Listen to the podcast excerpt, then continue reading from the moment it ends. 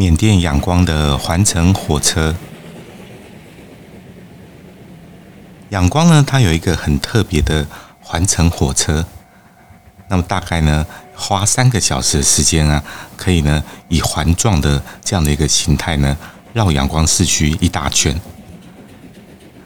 那我看到这样的一个讯息以后，我就觉得，哎，这个真的是非常酷的一个方式，因为全世界呢很少很少有一座城市可以有这样这种环城的火车的路线。所以呢，我到阳光的时候就特别的安排呢，去搭乘了这样的一个环城列车。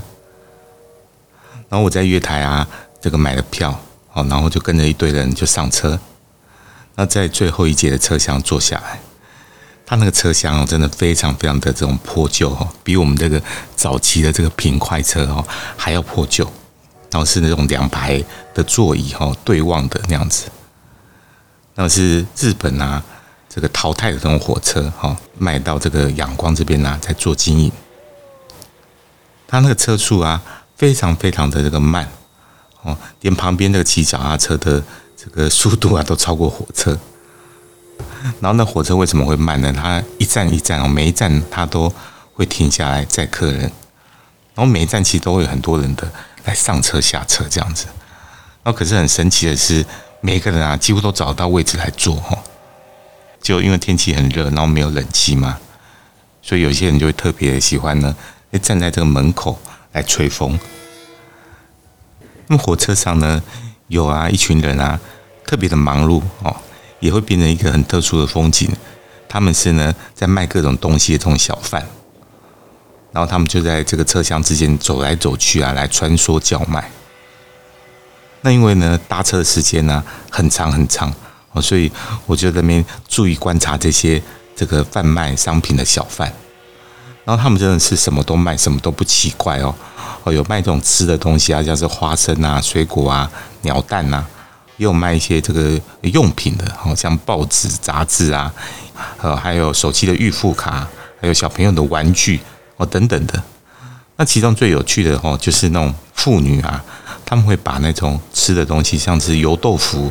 还有那种他们当地的这种喜欢吃的这种河粉，然后顶在那个头上哈来卖哦，然后都很稳哦，都手都不用去扶哈，都可以这样子做平衡。另外呢，还有那种行动槟榔摊哈，因为他们那边的人也蛮喜欢吃槟榔的，那他们会现场来包，然后抹给你吃这样子。然后我观察以后啊，发现啊，这个槟榔的生意最好。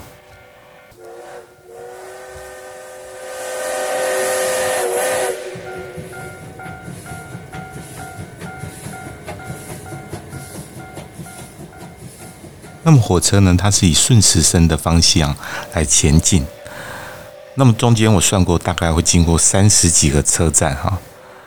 那特别有趣的是，它离开了市区，进入到郊区以后，它的这个景观哈，当然变得诶蛮不一样的哦。那其中就会经过有一个很大很大的一个市场。那么车站的两边都挤满了卖蔬菜水果的摊贩。那么火车在这个车站啊，因为停留特别久。哦，让这些这个菜贩呐，哦，水果贩呐，来上下车，哦，那其实他们很多人不是从这个门哦，他们是从窗户哈，就是会搬上来那些蔬果，哦，我猜应该是从这个批发市场哈，来运到这个市区去卖。然后因为搭车时间很久啊，所以他们这些这个菜贩呐、水果贩，他就会在车上啊，在一边挑菜，然后一边来包装。哦，就把握这个时间呐，哈，所以你就会觉得说，哇，这个真的是很有趣，很进入到他们庶民生活的一个感觉，哈，不是想象中的是很观光的这样的一个火车，哈。那你们猜猜，这个搭了三个小时的这个环城的火车，大概要花多少钱呢？他只要花。换算起来台币四块钱，一二三四的四块钱哈，这个真的是我打过全世界这个 CP 值最高哈的交通工具，那么也是最有趣的一次这种火车的体验。